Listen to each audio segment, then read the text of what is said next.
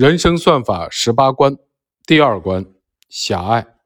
穷人的思维是打折甩卖了概率权。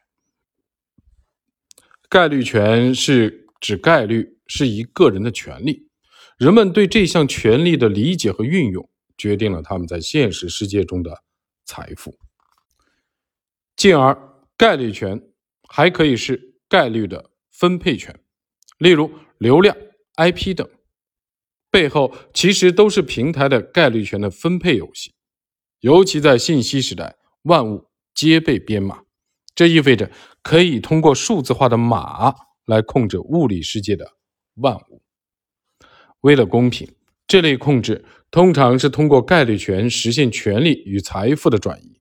商业世界的新平台对旧平台的冲击，也是打破旧有的概率权的分配，建立新的概率权分配的机制。这就是商业世界的算法。狭隘是我们面临的第二个人生的难题。人和人之间的差异，很多时候不在于能力，而在于眼界。盲区内的一些事物，总在不经意间被我们放弃了。我希望通过比较富人思维和穷人思维的差异，能够帮助你把握时间权和概率权，用更广阔的视野。看待日常生活中的抉择和挑战。富人思维和穷人思维，富人思维与穷人思维最大的差别在哪里呢？我在观察、分析以后得到的答案是两者的期望不一样。期望是概率论重要的概念，可以把期望理解为你对未来的预期。你可能会认为。预期不过是一种心理活动，它为什么能够塑造两种截然不同的思维方式，并产生那么大的力量呢？事实上，期望延伸出了两种权利：时间权和概率权。时间权可以理解为你能不能掌握时间带给你的价值。如果你对未来的期望很高，你就能够忍受当下的不确定性，延迟满足，这样你就掌握了时间权。相反，你要是对未来没有抱很高的期望，你当然希望尽快的兑现，那么你在无形中就打折甩卖了时间权。举个形象的例子，你种了一片苹果林，要三年以后才结束，但你等不及，很快打折处理了树苗，这是放弃时间权的典型的表现。把掌握时间权这件事做到极致的一个人是巴菲特，他坚持长期的持有有价值的资产，做时间的朋友。按常理来说，巴菲特在买入资产的时候，肯定希望拿到一个好价格。反过来，有谁会把好公司便宜的卖给他呢？还真有人愿意，就是那些打折甩卖自己时间权的人。二零零八年。高盛在金融危机的冲击下岌岌可危，巴菲特用五十亿美元的价格购买了高盛的优先股，这笔交易还附带了一个权益：巴菲特在五年内有权低价买入高盛四千三百五十万股股票。仅这一笔交易，巴菲特就拿到了百分之三十五的回报。概率权跟时间权有点类似。他看的是你能不能计算出一件事成功的概率，同时可以承担它失败的风险。如果你承担不了一点风险，希望得到百分之百确定的答案，那么你完全放弃了概率权。举个例子，有个倒霉鬼欠了黑帮一百万元，如果不马上还，他就会没命。当时他手上正好一幅祖传的名画，市场的价值是五千万美元。但他因为马上要换钱保自己的命，买家只肯出一百万元。这个时候他非卖不可。有时有些人手上的概率权就像个倒霉鬼手上的名画，明明很值钱，却不得不打折甩卖。这就是被迫放弃了概率权。用概率权理解两个按钮的选择。若要深入了解个体对概率的好恶，我们可以回到本书一开始。提到两个按钮的选择题，看看在概率权的视角下，我们应该怎么做选择。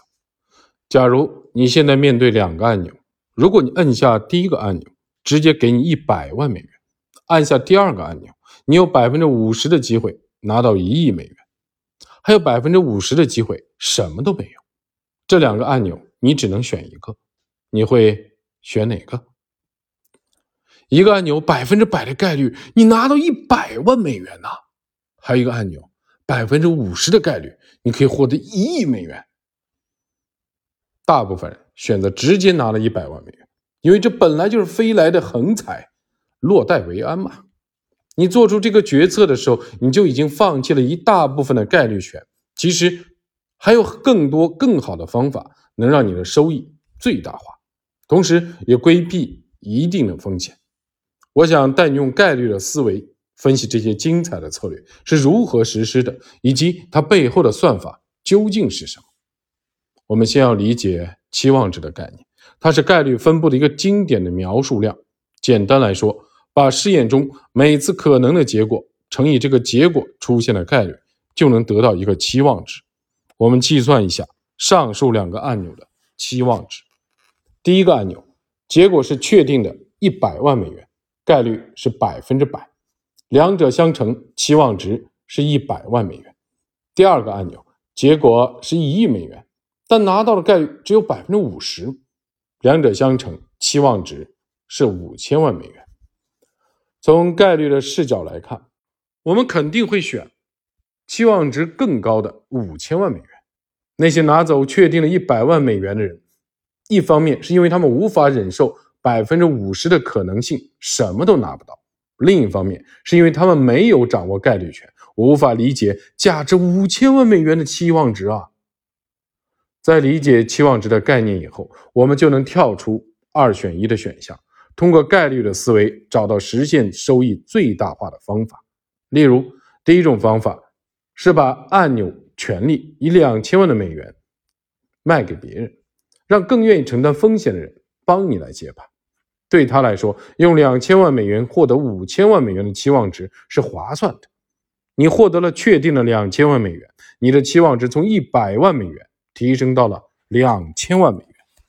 要是找不到理想的接盘侠，还有第二种方法：找到一个比你有钱的人，把你的选择权以一百万美元的价格卖给他，但同时约定，如果他中了一亿美元，两个人就平分，你的保底的收底收益也是一百万美元。还是中奖，还能再分五千万美元，你的期望值又提高，还能不能进一步扩大你的概率权呢？第三种方法，把这个选择权切碎的变成彩票，两美元一张，印上个两亿张，不计彩票的印制和发行成本，你还能进账四亿美元。这算头奖分走一亿美元，你还能赚三亿呀！听到这儿，你可能会觉得有点奇怪。开始的时候面对两个选择，一个是确定的，一个是不确定。可这个不确定的选项到最后怎么变得就确定了呢？而且收益比前者高很多啊！这就是穷人思维和富人思维最大的区别。我们在生活中面对各种各样的选择，每一个的选择背后都有成和败的概率。穷人思维倾向于拿到确定的东西，放弃概率权。富人思维正好相反，每次选择的时候都愿意根据成功的概率和自己的本金下注，计算期望值，珍视自己的概率权。请注意，珍视概率权不是让你去赌，而是跳出自己的直觉的本能，用概率的思维去思考自己的每一个选择。反过来看，穷人的思维放弃概率权，不是说他们不去赌。这种思维方式更倾向于去赌一些概率极低的事情，比如买彩票，两块钱两块钱的买，博一个发财梦。但明白彩票原理的人都知道，买彩票成功的可能性几乎是零。组织销售彩票的人正是按照概率的思维设计了这套机制，他们反而稳赚不赔。就买彩票这件事来说，我觉得穷人在补贴富人。再来看看富人思维，扎克伯格创业没多久，雅虎公司出价十亿美元收购脸书，这是一次大发横财的机会，但扎克伯格拒绝了。他面对的是，要不马上拿到十亿美元，要不就是以百分之几的可能性，在数年之后拿到一千亿美元。这跟我们前面举的那两个按钮的例子何其相像！几年之后，另一家创业公司 Snapchat 用类似的方式拒绝了扎克伯格三十亿美元的收购邀约。这是硅谷精神的一种表现，不仅仅是发财梦，更是一种财富观，一种雄心壮志，一种对概率权的把握。拥有富人思维的人，充分的运用自己的时间权和概率权；拥有穷人思维的人，会打折甩卖自己的时间权和概率权。问题来了，大家都知道，概率权和时间权对于发展富人思维而言非常的重要。为什么却很少有人能够把握两者呢？我认为主要有两个原因：一是人类天生讨厌不确定性，概率权是不确定的，时间权是未来的。我们的大脑喜欢确定的东西，喜欢现在就能看见、能摸到，它会把你拉向穷人思维的那一边。二是因为人类的时间和大脑的计算能力是有限的，大多数人不会用概率的思维。思考问题，而是依赖直觉，这又容易让我们陷入穷人思维的陷阱。如何摆脱穷人思维？在看到穷人思维和富人思维的差异以后，一方面你肯定迫切的想摆脱自己身上的穷人的思维，另一方面你也会感到好奇：很多书香的门第、财富世家，为什么能够源源不断的出现拥有富人思维的厉害的人物呢？除了基因、资源方面的因素，我认为可能还有以下三个原因：第一，我们从小就有足够高的参照点，不容易被小利益诱惑，能够承受风险，从而获得高回报。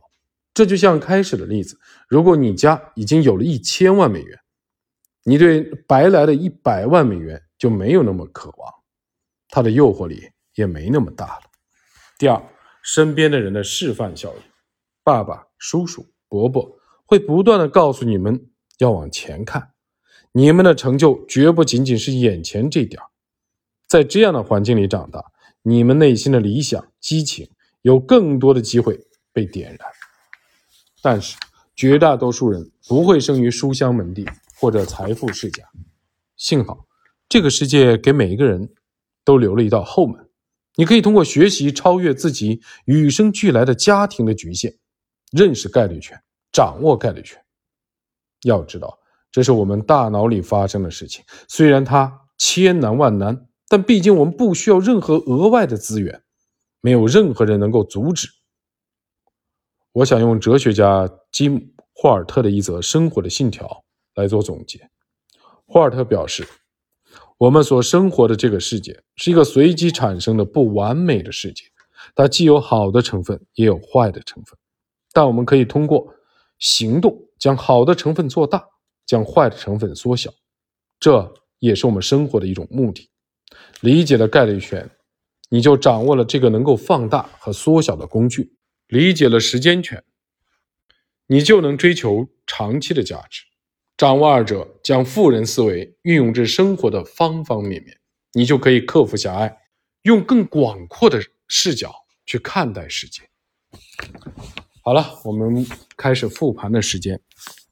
第一步，选择是人类历史的核心的关键词。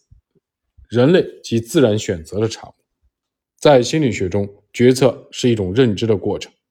个人经过这个过程以后，可以在各种选择的方案中，根据个人的信念或者综合各项因素的推理，决定如何行动，或者表达自己的意见。每个决策的过程都会以产生最终决定、做出最终选择为目标。这些选择的形式可以是一种行动或意见。第三，决策有如下三个让我们困惑的地方：它有取有舍，它有得有失，它有不确定性。有取有舍，有人说决策就是选择。不仅如此，你还需要舍弃。而且根据墨菲定律，你舍弃的东西经常比选择的东西要好。有得有失，决策不是以不后悔为目的的，因为后悔无法被消除。我们只能理性的追求后悔最小化。不确定性，是否后悔，后悔程度有多高，在决策的时候总是雾里看花，只有在事后才可以评估，但又为时已晚。四，决策的不确定性大概率源于事件上的不确定性和时间上的不确定性，两者交织在一起，为决策者带来巨大的挑战，但也形成了套利的空间。什么叫套利空间呢？就像赌王面对原石，谁也不知道里面的玉石的好坏和大小，只能靠赌。这就是根据概率做决策。你出价太低就抢不到机会，出价太高则可能亏本。所以，拥有概率优势的人就有机会赚更多的钱。六，还有一个时间上的套利的空间。着急想变现的人，常常会提前打折，甩卖自己的资产和未来。七，以上的两条分别对应着概率权和时间权。概率权是我原创的一个词儿，并非我多么热衷于创造概念，而是这个词的确表达了一些新的意思。假如有更好的概念，我会将它换掉。有人说，这不就是期权吗？当然不是。因为概率权与当下的决策有关，那么概率权等于概率加选择权吗？假如是概率权这三个字，至少省了两个字和一个符号。八，我一直觉得成年人的绝大多数是用于自我完善的努力，其实都没有意义，因为成年人早已定型。